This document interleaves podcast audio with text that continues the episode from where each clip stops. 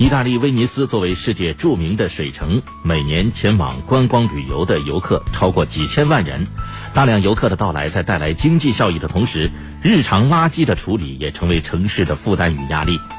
为了缓解处理垃圾的费用意大利国家议会就已经获准威尼斯对一日游的游客征收入城税。